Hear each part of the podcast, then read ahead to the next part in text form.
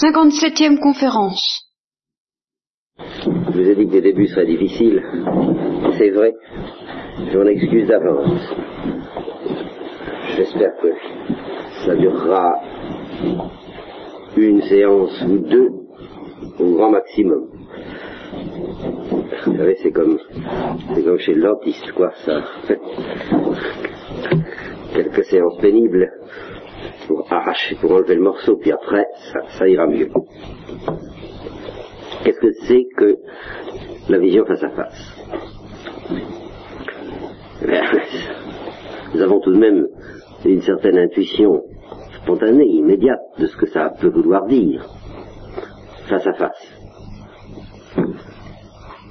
Nous allons être d'ailleurs obligés de nous référer assez constamment à la comparaison de la vision sensible. Le mot vision, à lui tout seul, suggère cette comparaison. Et alors, on voit bien la différence entre voir quelque chose face à face et puis voir quelque chose indirectement dans un miroir plus ou moins dépoli, plus ou moins brisé, plus ou moins fidèle. Voyez-vous? Cette expression face à face n'est pas une invention de théologien. Elle est de Saint Paul. Dans la première aux Corinthiens, chapitre 13, depuis le verset 8 jusqu'au verset 12. Non, ça vous gêne pas Très bien. Voilà le texte de Saint Paul. La science disparaîtra. C'est ce que je vous disais ce matin. Hein. La science disparaîtra. Tout ce que nous, toutes nos connaissances disparaîtront. Car son mode actuel, vous voyez, c'est ça qui est important. Son mode actuel est morcelé. Même la prophétie est morcelée. Et c'est à cause de cela qu'elle disparaîtra. Quoi que nous sachions, quelle que soit la splendeur des lumières qui puissent nous être données, même des lumières surnaturelles, notre grand malheur, c'est que nous ne voyons pas tout d'un coup. Ça vous gêne peut-être pas. Euh, je vous assure que quand on fait un peu de théologie, ça devient très vite gênant. Et dans la prière, ah, dans la prière, c'est autre chose. Ce qui est gênant, c'est qu'on ne voit rien du tout. Alors ça, c'est, on ne cherche pas à voir. On s'enfonce. On essaie, on demande la grâce de s'enfoncer ou d'être enfoncé. On, on ne cherche pas à voir. Et c'est pour ça que c'est reposant. Malgré tout. Malgré tout. Remarquez que tout est fatigant à la longue. C'est pour ça qu'on se repose d'une chose en en faisant une autre, n'est-ce pas? Un travail repose d'un autre. C'est la devise certainement de votre existence.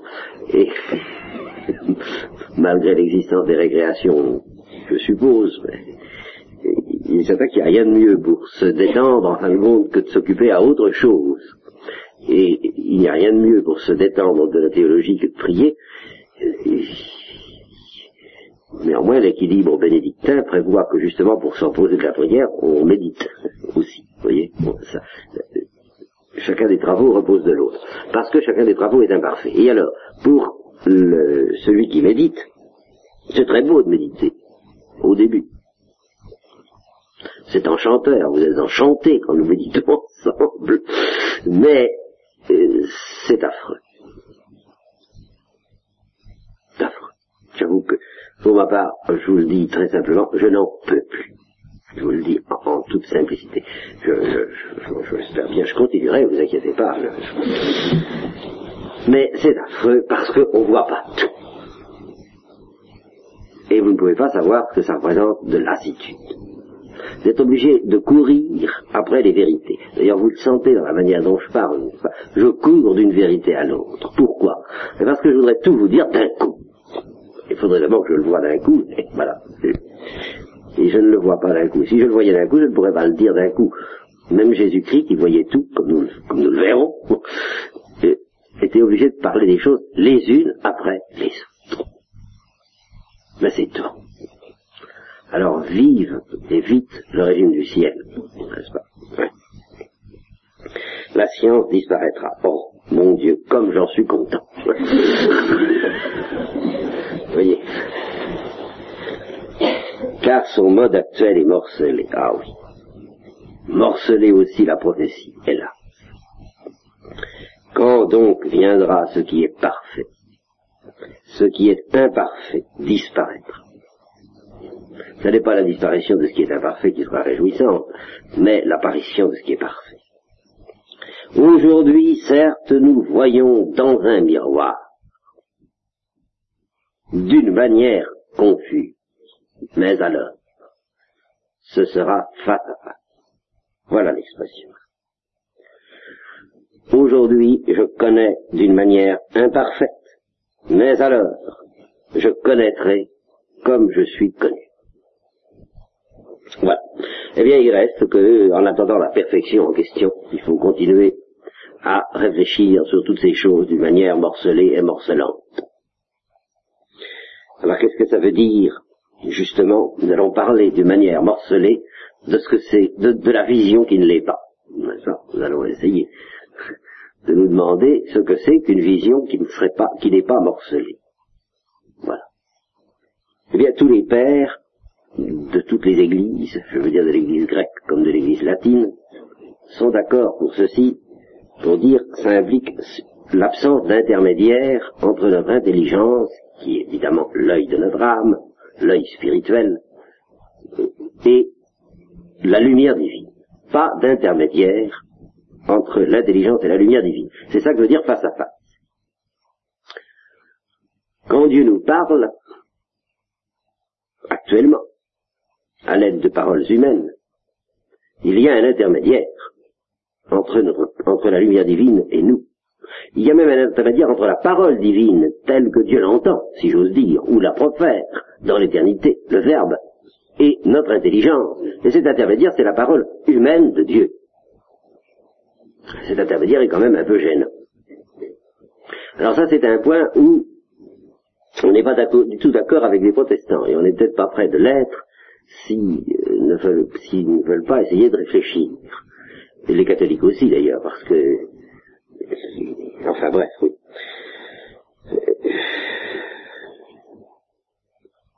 Les protestants, je vous ai dit que j'avais lu un article récemment, je ne sais pas, dans une revue protestante, que, que j'ai eu le privilège de connaître avec beaucoup d'autres revues grâce au Père Doyer, euh, au regretté Père Doyer, qui m'a fait connaître le frère de l'abbaye Saint-Paul de Vis, que j'en ai, j'en ai profité, et grâce à ça, justement, j'ai pu me mettre au courant de certaines revues qu'autrement, euh, que nous ne recevons pas normalement au couvent, et, qui circulent grâce aux revues, et je suis tombé donc sur cette revue protestante, et sur un article où euh, l'auteur parle de Saint Jean de la Croix.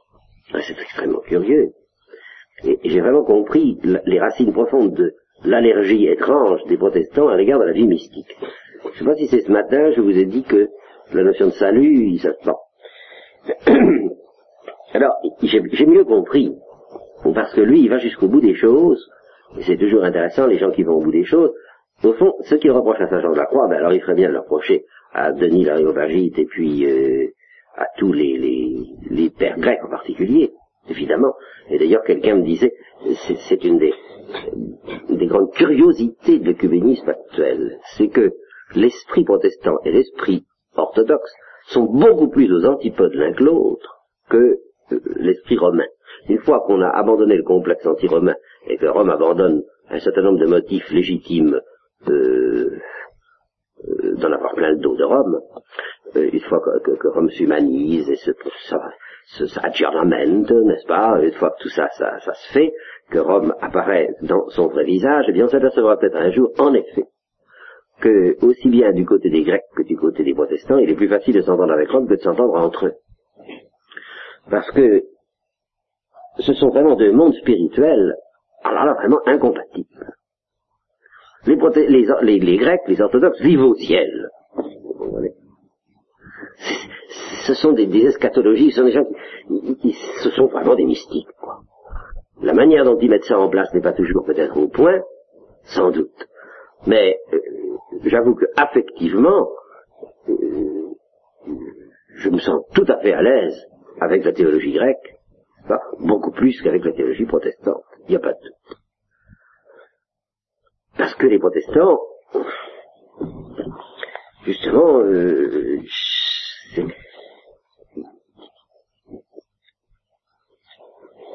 ils ne se voient pas au ciel, eux, vous voyez, du tout. Les Grecs anticipent peut-être un peu, un peu rapidement, un peu vite, mais après tout, quelqu'un mystique, n'est-ce pas? Si c'était quelqu'un qui anticipe. Et, si vous, dans, la mode actuelle, le, seul élément qui puisse favoriser vos intuitions contemplatives, le, seul point d'appui que vous puissiez trouver dans la mode actuelle, eh bien c'est pour, pour favoriser vos, intuitions contemplatives, pour défendre la vie contemplative, eh bien c'est l'écuménisme à l'égard des orthodoxes. Que de ce côté-là, vous trouverez des gens qui ont le sens de la vie contemplative. Qu'est-ce que ça alors là Alors comme il est obligatoire aujourd'hui au XXe siècle d'être en écuménisme à l'égard des par là peut-être arriverons-nous, arriverons-nous à défendre un peu la vie contemplative. Vous voyez, c'est la carte d'identité que je vous propose pour cette pauvre vie contemplative. Alors, avec attention, écuménisme, les Grecs, faut pas froisser les Grecs, alors il faut pas toucher à la vie contemplative. Ça peut être un moyen. Bon. Mais alors, les protestants, c'est pas ça. Eux, ils sont violemment, il, le, dit explicitement, quelle est l'âme de la théologie grecque C'est la théologie négative. Pour celles d'entre vous à qui j'ai expliqué, c'est-à-dire toutes peut-être, euh, les trois voies, n'est-ce pas, la voie d'affirmation, la voie de négation, la voie d'éminence, je vais tout de même parler de ça. Bon, au fond, les Grecs sont tout le temps dans la voie d'éminence, c'est à ça qu'ils sont fascinés par la voie d'éminence, comme tous les mystiques, c'est normal. Seulement, dans leur formulation, euh, ils l'expriment à travers la voie négative. Pas? Au fond, c'est la voie d'éminence qu'ils visent, mais leur formulation, c'est ce qu'on appelle la théologie apophatique. Dieu est au-dessus de tout ce qu'on peut dire de lui. Ça, ils insistent beaucoup là-dessus. Dieu est vraiment ineffable. Dieu est celui qui n'a pas de nom, qui est au-dessus de tout nom, qui est au-dessus du bien, au-dessus de l'être, au-dessus de la bonté, au-dessus de la vie, au-dessus de l'amour, au-dessus de tout ça. C'est l'ineffable. Alors, Jean de la Croix, vous, vous vous en doutez, est un peu tout de même dans cette ligne, forcément. Il n'y a pas moyen de faire autrement dès qu'on est mystique. Alors notre bon auteur protestant dit, mais alors qu'est-ce que c'est que ce Saint de la Croix qui nous parle d'un Dieu ineffable? Nous, nous n'avons pas de Dieu ineffable, nous avons le Dieu de la parole. Et nous n'avons pas le droit de dépasser la parole. Nous avons la parole, et puis il n'y a qu'à s'en tenir à la parole. J'entends la parole humaine. La Bible. La parole de Dieu, oui, mais la parole humaine de Dieu, pas le verbe ineffable, euh, insaisissable. Non, non. Alors, il n'accepte pas, et il estime que c'est une trahison, euh, plus ou moins hindoue, voilà au fond ce qu'il nous reprocherait, ce qu'il reprocherait surtout aux Grecs, j'imagine, que l'on prétende dépasser le Dieu qui parle pour déboucher dans le Dieu ineffable. Dans un, dans un Dieu où on dit ne m'envoyez plus de messager qui ne savent pas me dire ce que je veux. Alors ça, ça lui paraît un scandale. Nous tenons l'absolu de Dieu dans la parole et nous ne pouvons pas dépasser ça. Voyez. Eh bien, en effet, tant qu'il y a la parole, il y a un intermédiaire. Ça n'est pas du face à face. Et le protestant le reconnaîtra volontiers. Simplement, il dira, ben, s'il y a autre chose, c'est pas pour maintenant. Ce qui est une toute autre question. C'est une toute autre question, mais incontestablement pour les Grecs, eh bien si, il y a autre chose, euh, et dès maintenant. Et je crois, en fin de compte, que pour la théologie latine aussi. Seulement, la théologie latine fait un effort de mise en place et de précision plus grand, et par conséquent plus sûr, c'est toujours un peu dangereux de se croire au ciel, il faut quand même faire attention. Alors, il y a une solidité, il y a un squelette, une structure de la vie mystique qui a été mieux, plus sérieusement définie, je crois tout de même, par l'Église latine que par l'Église grecque. Seulement à force d'être réaliste, prudente, précise, structurée et nette, eh bien l'Église latine, euh, pratiquement, pratiquement, en fait, c'est inévitable étant donné ce qu'est la nature humaine, euh, si vous voulez, a vu pulluler un certain nombre de théologiens et de prêtres qui en restent au, précis, au structuré, au défini, au vérifiable, euh, et, puis qui ne décollent pas du tout. Vous, comprenez ce que je veux dire? Quand, à force de poésie, il n'y a guère que les franciscains, Faut, reconnaître, n'est-ce pas? L'esprit franciscain est très proche des Grecs, mais c'est vrai.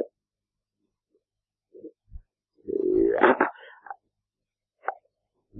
si quelqu'un vous, vous met dans une ambiance de poésie, il vous met dans une ambiance de, départ, de voyage, de partir ailleurs, n'est-ce pas? Si quelqu'un vous dit attention, euh, pas de poésie, soyons précis, vous comprenez, il vous ramène sur la terre. Alors ce que je voudrais faire, je voudrais faire, mais alors je sais pas si j'y arriverai, c'est, c'est, un peu presque désespéré, euh, encore qu'on pourrait trouver quand, quand, vous lirez le, le, le, livre, alors le combat de Jacob, que c'est un peu poétique, mais en réalité, c'est poétique quant au mode, mais je pense que c'est assez précis et c'est ce que je voudrais arriver à faire, quelque chose d'un, de, de, de, qui soit de l'acier, qui soit de l'acier quant à la structure, mais de l'acier mis au service, voilà, vous voyez, au service de, de, des toits, n'est-ce pas? Et vous qui êtes en construction, vous comprenez ce que je veux dire, quoi. Des toits et non pas du sous-sol. Ni de la charpente uniquement. La charpente, mais pas pour la charpente. La charpente pour, euh, à, la manière dont on s'occupe de la charpente des avions. Il faut que ce soit bien construit un avion. Faut pas que ce soit euh, en coton, n'est-ce pas? Mais c'est pas pour qu'il reste dans le hangar. C'est pour partir. C'est fait pour ça. Pour décoller, donc possible.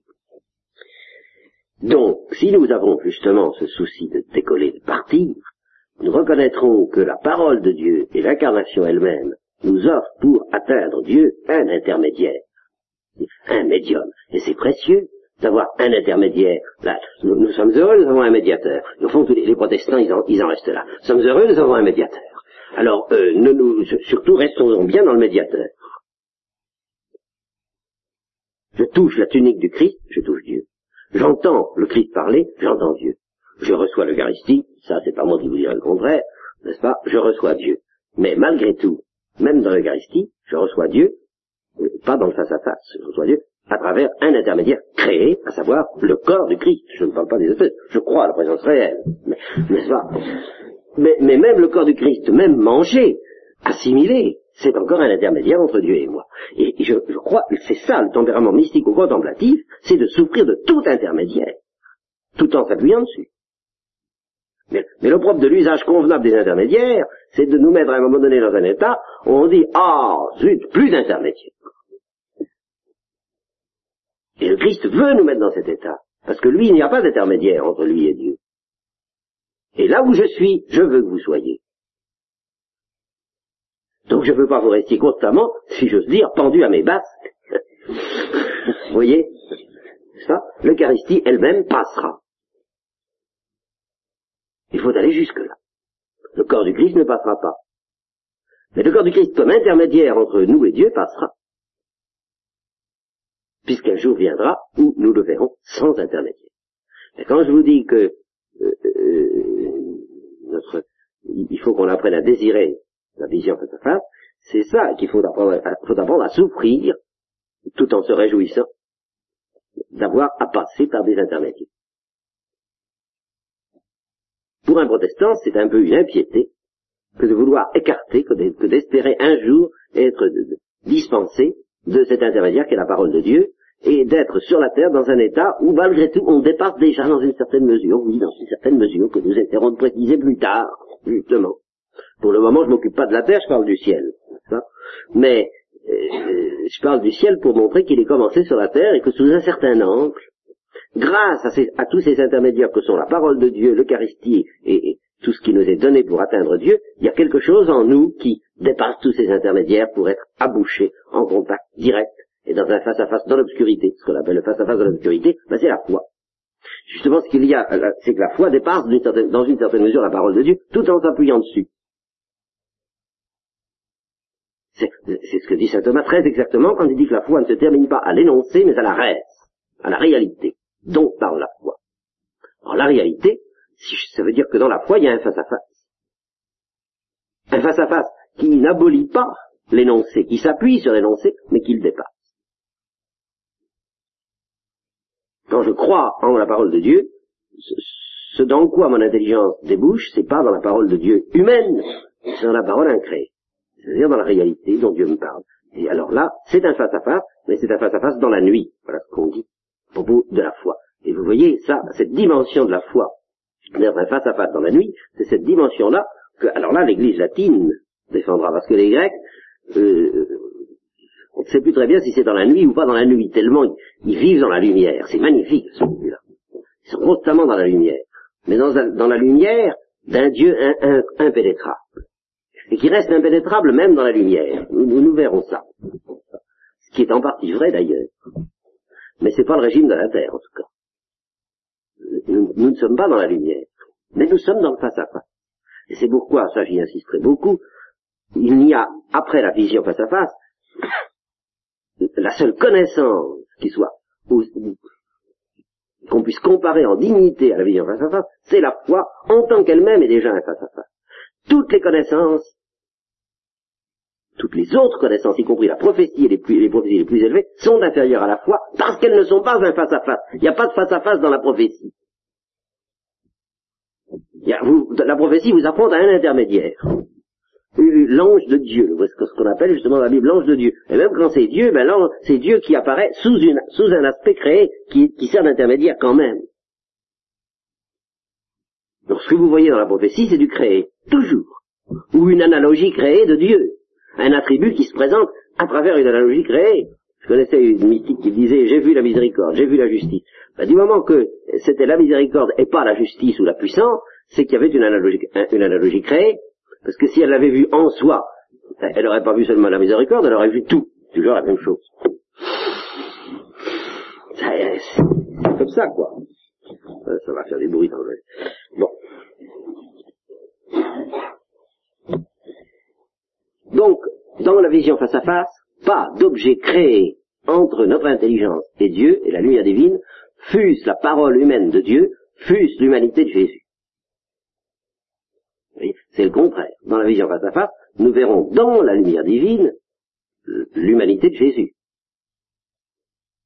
Et nous comprendrons dans la lumière divine ce que Dieu nous avait dit sur la terre au temps de la pérégrination de la foi. Nous verrons la Bible en Dieu et non pas Dieu dans la Bible. Ah.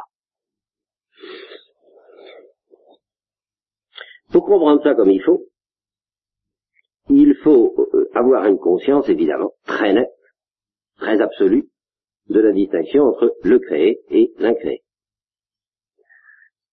Ça, c'est le fond de la métaphysique biblique, tel que Trévondant en particulier l'a analysé, et je vous renvoie à ses excellents ouvrages à ce sujet-là. n'est pas la métaphysique de la Bible, tous les ouvrages qui parlent de la métaphysique de la Bible. Je pense que vous devez avoir ça.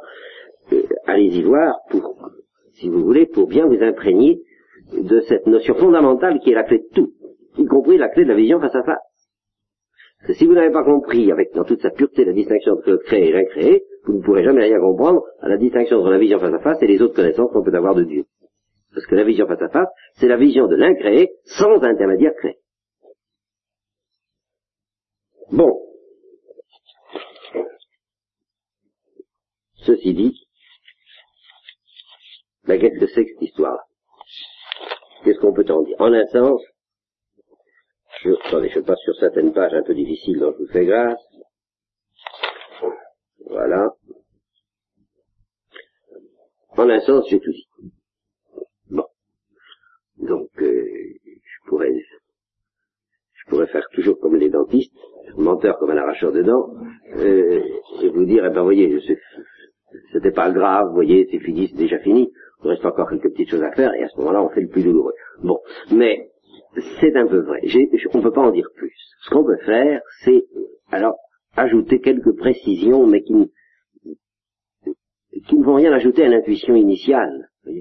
Bon, enfin rien ajouter si, vous aurez peut-être l'impression que ça ajoute quelque chose au terme de nos efforts si vous arrivez à les suivre. Vous aurez peut-être cette impression. Malgré tout, tout ce que nous allons dire va dépendre de cette intuition initiale. On voit Dieu face à face. Puis voilà, on voit l'un créé sans intermédiaire. Alors, pour préciser ce que ça veut dire, nous allons nous référer à la comparaison très normale, puisqu'elle est inclue dans le langage de Saint Paul lui-même, la comparaison de la vue. Dans face à face, il y a face à face, je viens de vous en dire un mot, face à face ça veut dire sans intermédiaire créé, mais il y a vision. Ça veut dire vision? Comparons avec la vue.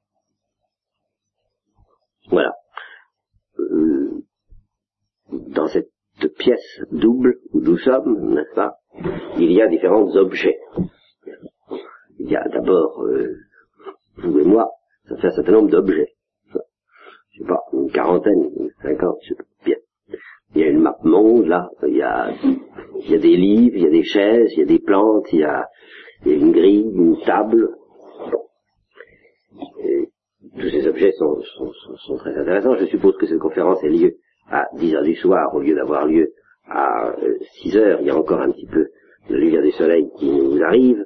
Euh, je suppose que ça se passe en pleine nuit et qu'il n'y a même pas cette obscure clarté qui tombe des étoiles parce qu'il y aurait des nuages. Bon, une nuit d'encre.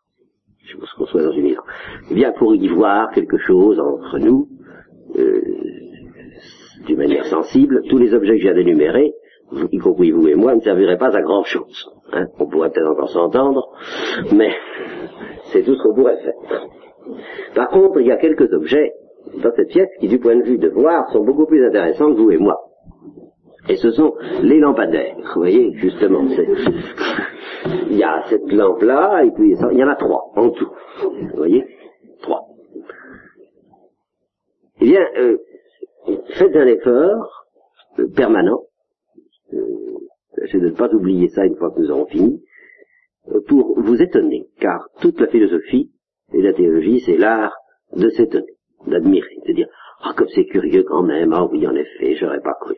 Eh bien, de vous étonner de la différence entre ces trois objets lumineux et les autres, et d'analyser davantage cette différence. Les autres, tout ce qu'on peut dire, ils sont vus. Je vois la monde, je vous vois, je vois les grilles, je vois la table. C'est au passif. Ils sont vus. Puis c'est tout ce qu'ils font. Leur rôle dans l'affaire se limite à cela, à être vus. Tandis que les trois lampes, leur rôle ne se contente pas, ne se limite pas au fait d'être vus. Leur rôle consiste d'abord à faire voir, d'abord à se faire voir, et à faire voir les autres objets. C'est à la lumière des lampes que nous voyons. C'est une expression très simple, mais qui veut dire justement que les lampes, on ne se contente pas de les voir. Ou plutôt, les lampes ne se contentent pas d'être vues. Elles ont une autre activité que celle-là. Et alors ça, on n'y pense pas, en particulier dans le domaine de la connaissance. On ne pense pas, comme nous allons avoir à le, discerner tout à l'heure, qu'il y a en effet là aussi deux sortes d'objets. Il y a des objets qui sont connus, purement et simplement, et puis il y a des objets lumière, qui font voir. C'est-à-dire qui illumine justement, qui éclaire.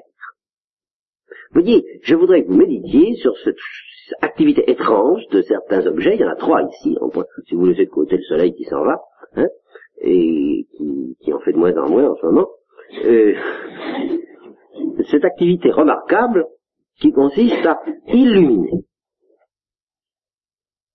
à être une lumière pour l'œil. Si vous y réfléchissez, vous découvrirez d'abord une chose très intéressante, c'est que cette activité nouvelle, qui consiste pas seulement à être vue ou connue, mais à illuminer, doit précéder la vision ou la connaissance. Et, par définition, puisqu'elle la provoque. Donc la première activité de la lampe ne consiste pas à être vue. Avant que je ne la voie, et puis que je vous vois grâce à la lampe, il se passe quelque chose d'autre entre mon œil et la lampe, qui n'est pas une vision, et qui s'appellera une illumination. Vous voyez? Et qui sera, de la part de la lampe, la capacité qu'elle a d'habiter mon œil comme une lumière. Mais ça s'appelle pas être vu, ça. Vous, voyez bien, ça s'appelle, diront les scolastiques, féconder le sens de la vue. Et alors, vous vous apercevrez que quand je vois, c'est un acte qui ne vient pas seulement de mon œil ou de ma rétine, mais qui vient aussi de la lumière reçue. C'est pas ma rétine toute seule qui voit, c'est ma rétine, ou le sens de ma vue, rendez-en responsable qui vous voulez, l'âme humaine, le corps, ça, m'est égal, je m'occupe pas de ça. Il y a quelque chose qui voit. Mais ce quelque chose qui voit ne voit pas tout seul. Il voit en tant qu'il a été illuminé par la lumière. De sorte que ma vision ne jaillit pas de moi tout seul, ou de mon intelligence, ou de ma vision, ou de ma faculté de voir toute seule elle vient de ma faculté de voir fécondée par la lumière. Auparavant.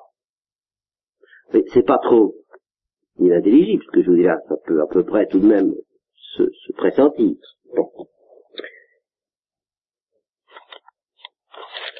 je vais reprendre ça en vous lisant le texte qui correspond à ce que je viens de vous expliquer et en y ajoutant, grâce à ce texte, quelques précisions encore. Là, il faut faire un effort, hein, je vous ai prévenu. je n'ai pas pitié parce que je vous ai dit à quoi vous vous exposiez, vous étiez toujours, je suppose que les instructions sont libres, par conséquent vous étiez libre de ne pas venir si... Bon.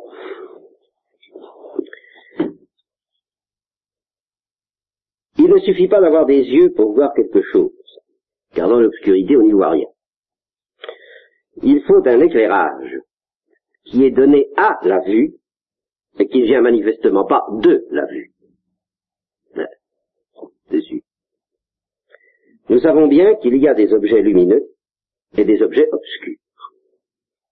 Et que sans les premiers, c'est-à-dire sans les objets lumineux, ben, nous ne verrions rien du tout, même si nous avons une vue très perçante. S'il n'y a rien à voir, on voit rien.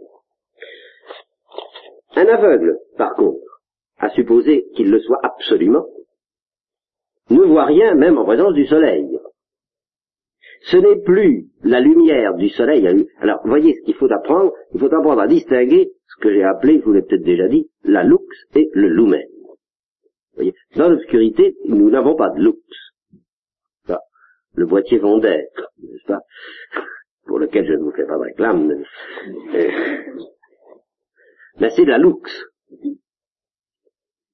Par contre, l'aveugle qui est en présence du soleil, il est en présence d'une lux, mais ce qui lui manque, c'est le lumen. Alors, il faut, parler latin pour parler de ces choses, parce que le mot français lumière euh, est équivoque. Il désigne aussi bien la lux que le lumen. Vous voyez? Quand on dit quelqu'un, euh, nous allons, nous verrons ça tout à l'heure. Patient. On voit donc que dans la connaissance visuelle, la première initiative vient de la lux qui éclaire l'œil.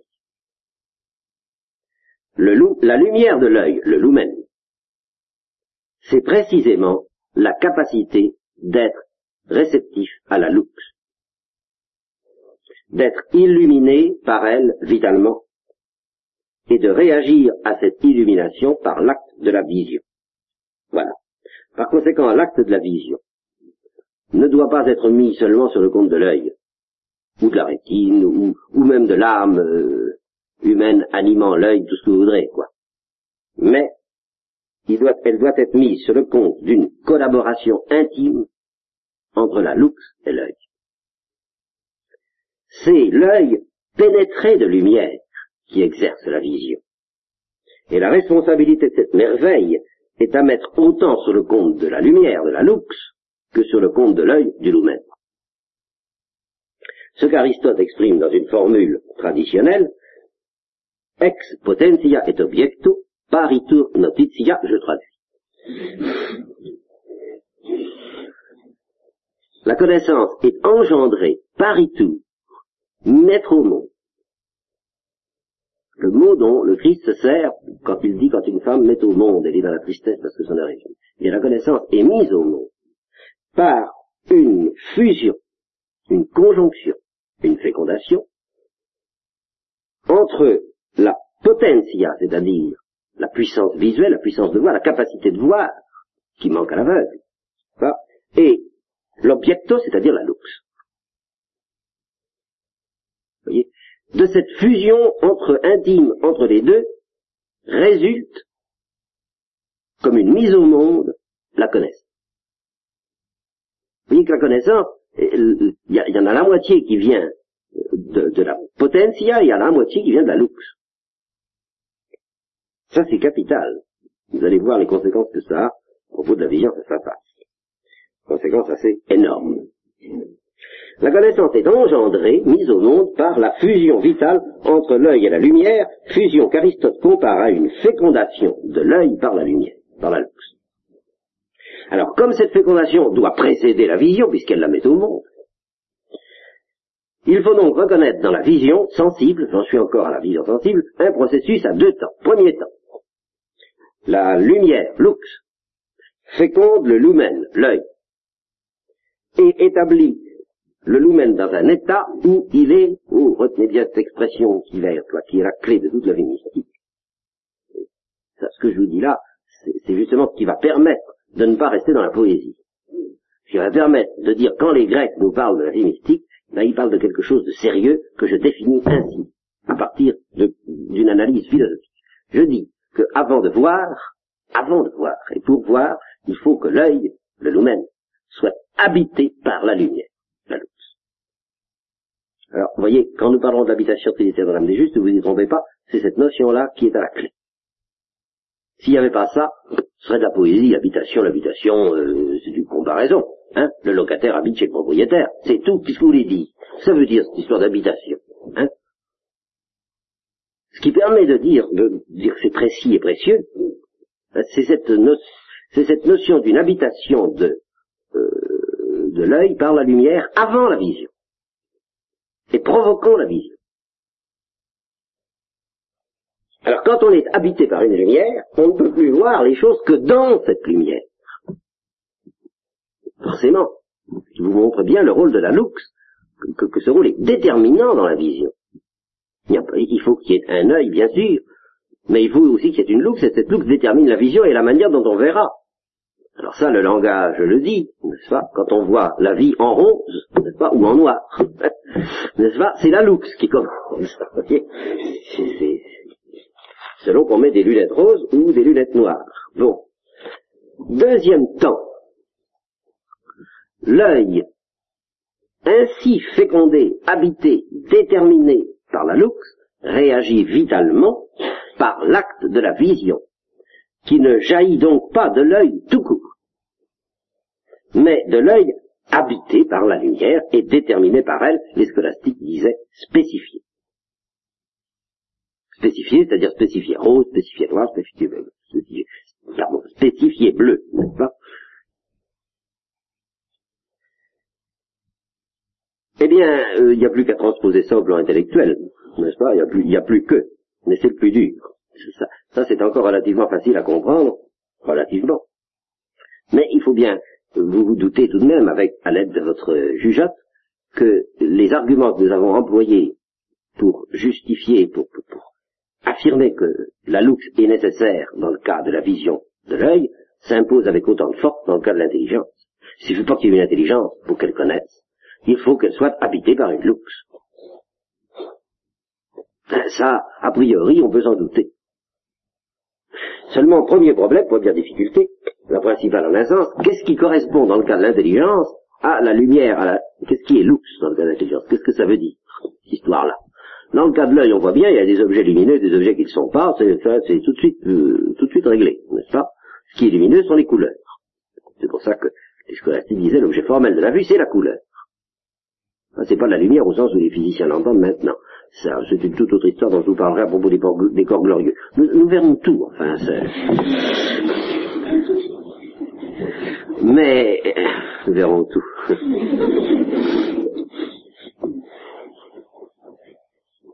Mais dans le cas de l'intelligence, qu'est-ce, que c'est que cette histoire de, de lux? Qu'est-ce qui est lux et qu'est-ce qui ne l'est pas? Ah. Je vous réponds d'abord et puis je vais essayer de vous expliquer ce que ça veut dire ensuite. Je vous réponds d'abord, techniquement, dans le cas de l'intelligence, ce qui correspond à la lux, c'est ce que les scolastiques appelaient l'essence des choses, ou la nature profonde des choses. Ceci dit, je m'explique. Et je vais prendre cinq exemples. Ah, alors là, vous n'allez pas pouvoir vous plaindre que ça manquera d'exemples. Socrate se réunit avec ses amis et il se demande qu'est-ce que c'est que le courage Qu'est-ce que c'est que le courage? Premier exemple. Deuxième exemple. Une maman qui constate que son fils de 16 ans a un comportement bizarre depuis quelque temps et qui se dit mais qu'est-ce qu'il a? Et qui cherche à comprendre. Qu'est-ce qui se passe? Troisième exemple. Un médecin se trouve devant une maladie déconcertante. Il dit qu'est-ce que c'est? Qu'est-ce qui se passe? À quelle maladie ai-je affaire? Quatrième exemple, un chef d'entreprise ou un chef de gouvernement, ou une prière, c'est un chef de gouvernement comme un autre, n'est-ce pas, euh, se demande quel est son devoir dans une situation angoissante ou obscure. Qu'est-ce qu'il faut faire Qu'est-ce que je dois faire Cinquième exemple, un directeur de conscience à qui Thérèse Davila vient raconter ses apparitions et qui dit qu'est-ce que c'est que ça? Ça vient de Dieu, ça vient du diable, ça vient des nerfs, ça vient d'où? Qu'est-ce qui se passe? Voilà cinq exemples. Eh bien, je dis, tous ces gens-là cherchent la lumière. Ils cherchent une luxe. Voyez-vous, c'est comme ça qu'il faut, il faut vous mettre, voilà des gens, ils ont besoin d'une luxe et ils ne l'ont pas au départ. Qu'est-ce que c'est la luxe qu'ils cherchent? C'est pas quelque chose qu'ils vont fabriquer. Ils n'ont pas du tout envie de le fabriquer. Ils ont envie de le recevoir. Ils ne cherchent pas à fabriquer le diagnostic de la maladie, ou à fabriquer ce que c'est que le courage, mais à savoir ce que c'est indépendamment de leur euh, bon plaisir. C'est quelque chose qu'ils ne vont pas faire, mais recevoir. Quelque chose qui va révéler ce qui est à leur intelligence, à savoir qui va révéler la nature du courage, la psychologie de l'enfant, le diagnostic de la maladie, le devoir qui s'impose dans tel ou tel cas, la source d'une inspiration ou d'une apparition donnée. Muni de, une fois que l'intelligence aura cette lumière, qui a donc bien, voyez, les caractéristiques d'une lux, elle fait voir. Habité par cette lux, déterminée par cette lux, l'intelligence répond à cette illumination par l'acte qui s'appelle alors là encore, le français est très ennuyeux, il n'y a pas de mot correct. Comprendre, mais c'est un mot qui présente des inconvénients, nous verrons pourquoi plus tard. Voir, qui présente également un autre inconvénient, c'est que voir, ça concerne l'œil, ça ne concerne pas normalement l'intelligence. Cependant, c'est celui-là qu'on utilise le plus volontiers en français. En latin, pareil, on a mieux. On a un mot rigoureusement qui correspond exactement à ce que signifie la saisie d'une essence. Intuere intuere, qui correspond en français intuition, mais il n'y a pas de verbe. Intuitiver, euh, voilà. S'il y a un verbe, je, m'excuse, mais alors, il est insortable dans une compagnie pigé. Voilà. C'est, mais finalement, il n'y en a pas d'autre. C'est la traduction de intuere, ça. ça. Excusez-moi. Bon. Alors, nous allons, nous retrouvons donc nos deux temps. Premier temps, une lux, c'est-à-dire quoi? Un objet intelligible, ce que les atteints appellent une essence. L'essence du courage, l'essence de ce qui se passe chez l'enfant, l'essence de la maladie, l'essence de ce qu'il y a, de, la valeur à sauver avant tout, l'essence de la source de ce qui se passe chez euh, une théopathe ou une psychopathe, on ne sait pas, Bon. Une lux féconde l'intelligence. Et l'intelligence, ici, c'est le lumen. C'est ça qu'il faut bien voir, la, collaboration mais, et la distinction profonde entre euh, le lumen. S'il n'y avait pas de lumen, on ne dirait pas, mais on ne poserait pas de questions. C'est un lumen qui pose des questions, c'est le lumen qui dit donnez-moi une lux. Mais s'il n'y avait pas de, c'est le lumen qui réclame la lux. Vous voyez bien, c'est parce qu'il y a un lumen que le lumen dit, voudrais bien savoir ce qui se passe, moi, euh, dans la psychologie de mon fils. C'est le lumen qui demande la lux. Bon. Eh bien, la, la en question, donc, féconde l'intelligence qui est le lumen, et rend cette intelligence habitée par son essence. Ou alors, là encore, il y a un mot latin qui est beaucoup mieux, la ratio. La ratio, eh bien c'est la meilleure traduction française, c'est notion la notion intelligible. L'intelligence habitée par la notion devient déterminée par elle et connaît toute chose à la lumière de cette notion, de cette lux. Nous reviendrons sur les exemples tout à l'heure. Ça, c'est le premier temps. L'intelligence habitée par la lux. Qui donc est ici une notion, vous voyez. Deuxième temps, l'intelligence ainsi fécondée, habitée, déterminée, réagit vitalement par l'acte de l'intuition, l'intuition, la vision intuitive, qui ne jaillit donc pas de l'intelligence tout court, mais de l'intelligence habitée par la loupe et déterminée par elle. Voilà. Eh bien, reprenons nos exemples et voyons qu'en effet, une fois que l'intelligence a reçu le lumen, plutôt que le lumen, pardon, voilà, une fois que le lumen a reçu la lux, c'est-à-dire la notion clé, alors tout s'éclaire, comme dans la pièce. Pas seulement la chose en question, mais toutes sortes d'objets qui, eux, ne sont pas lumineux par eux-mêmes, mais qui sont éclairés par cet objet lux, et que j'appellerais des objets secondaires. Euh, faites bien attention, ça ne veut pas dire qu'ils ont moins d'importance pratique ou affective que les autres, mais ils, sont, ils sont secondaires intellectuellement parlant, en sens qu'ils sont vus à la lumière d'un autre objet qui lui est l'objet principal, ou lux. Je sais, j'ai trouvé l'essence du courage, ah, maintenant, je pourrais discerner différents types de courage. Vous voyez, voilà les objets secondaires. Je pourrais discerner le faux courage du vrai, les ersatz de courage.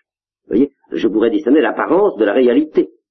Voilà encore des objets secondaires, le faux courage. Mais pour connaître le faux courage, il faut que je connaisse le vrai. Vous voyez donc que le faux courage est un objet secondaire qui est connu à la lumière de l'objet principal qui est le vrai courage, etc. Vous voyez bon.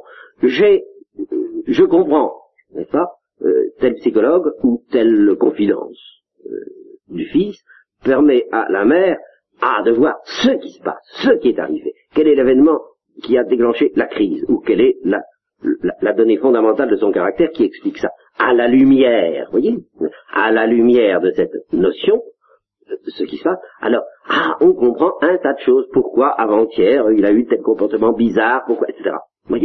On comprend aussi ce qu'il va risque de faire dans les jours qui viennent. On comprend ce qu'il y a lieu de faire aussi, voyez, pour euh, l'aider ou l'empêcher de faire des bêtises, que sais-je. Vous voyez, toutes sortes de choses qui s'éclairent à la lumière de l'objet principal et que j'appelle des objets secondaires. Bon, troisième exemple. Eh bien, euh, attendez. C'est ça, l'objet principal, je l'appelle l'objet spécificateur. Bien. Le diagnostic, une fois que j'ai pu poser mon diagnostic sur la maladie, eh bien, je peux euh, comprendre tel ou tel fait qui s'est passé que je ne comprenais pas jusqu'à ce moment-là, et surtout je peux comprendre la thérapeutique, le pronostic, qui sont des objets essentiels au point de vue de l'intérêt du malade, mais qui sont intellectuellement parlant des objets secondaires, tout entiers suspendus au diagnostic. Comment voulez-vous que je définisse une thérapeutique si je ne sais pas se passe? Bon. Dans le domaine de la morale, tant que je n'ai pas compris quelle est la valeur principale à sauver dans une situation complexe, je ne sais pas quoi faire. Le jour où j'ai vu cette valeur-là, je comprends des tas de choses, je vois ce qu'il faut sacrifier, ce qui ne doit pas être sacrifié, dans quelle mesure on peut sacrifier ceci ou cela, je, vois les choix. Vous voyez Je comprends toutes sortes de choix qui s'éclairent à la lumière de la valeur qu'il fallait sauver avant tout. Et avant tout, il faut sauver l'union avec les communistes, n'est-ce pas, par exemple, si on veut faire les élections. Vous voyez, mais c'est ça la luxe. Dans ce cas-là, c'est ça la ratio, je suppose. Ou au contraire, avant tout, il faut barrer la, la, route aux communistes. Bon, c'est encore une, une, une, luxe, ça, vous voyez Bien. Enfin, dernier exemple, le discernement d'un détail révélateur du doigt de Dieu ou du diable, n'est-ce pas permet d'éclairer tout le reste du tableau que présente, du tableau clinique, on pourrait dire aussi, là encore, que présente la, la religieuse en question. Vous voyez? Et de porter un jugement sûr, euh, sur, là encore, euh, toutes sortes d'événements autres, et sur la conduite à tenir, etc., etc. Alors c'est là où, évidemment, quelquefois on peut se tromper, remarquez. Il faut faire attention. Dans les procès de canonisation, c'est ça qu'on cherche. On cherche la lux. Et l'avocat du diable cherche la loupe qui va montrer l'action du diable. Je vous ai raconté déjà comment l'avocat du diable à propos de Bernadette avait cru trouver la, la n'est-ce pas, le hic patet malitia, n'est-ce pas Bon, vous continue. Avec le, coup des sabots, quoi. Hein bon, va bien. Donc, vous voyez que l'objet spécificateur se fait connaître avant d'être connu et il fait connaître le reste. Vous voyez, c'est ça que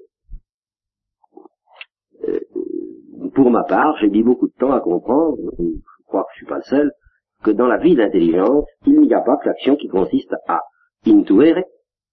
Il y a d'abord la passion, la passivité de l'intelligence vis-à-vis d'une lumière qui l'habite. Et s'il n'y avait pas ça d'abord, je ne pourrais jamais rien comprendre, quels que soient les dons, les lumens qui pourraient m'être faits. Si le lumen n'est pas en présence d'une lux, ça pas. Je, je, je ne peux rien. Je ne peux rien voir ni connaître.